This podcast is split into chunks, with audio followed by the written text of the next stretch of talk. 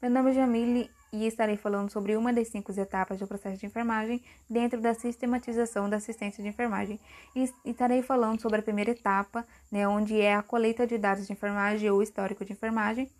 Bom, o primeiro passo para o atendimento de um paciente é buscar por informações básicas, né, que irão definir os cuidados da equipe de enfermagem. E essa primeira etapa, ela tem o objetivo de conhecer o histórico do paciente, ou seja, fazer a coleta de dados. Nessa etapa é composta por exames físicos e entrevistas. As informações elas podem ser obtidas junto ao próprio paciente, com seu familiar ou com a pessoa que o acompanha.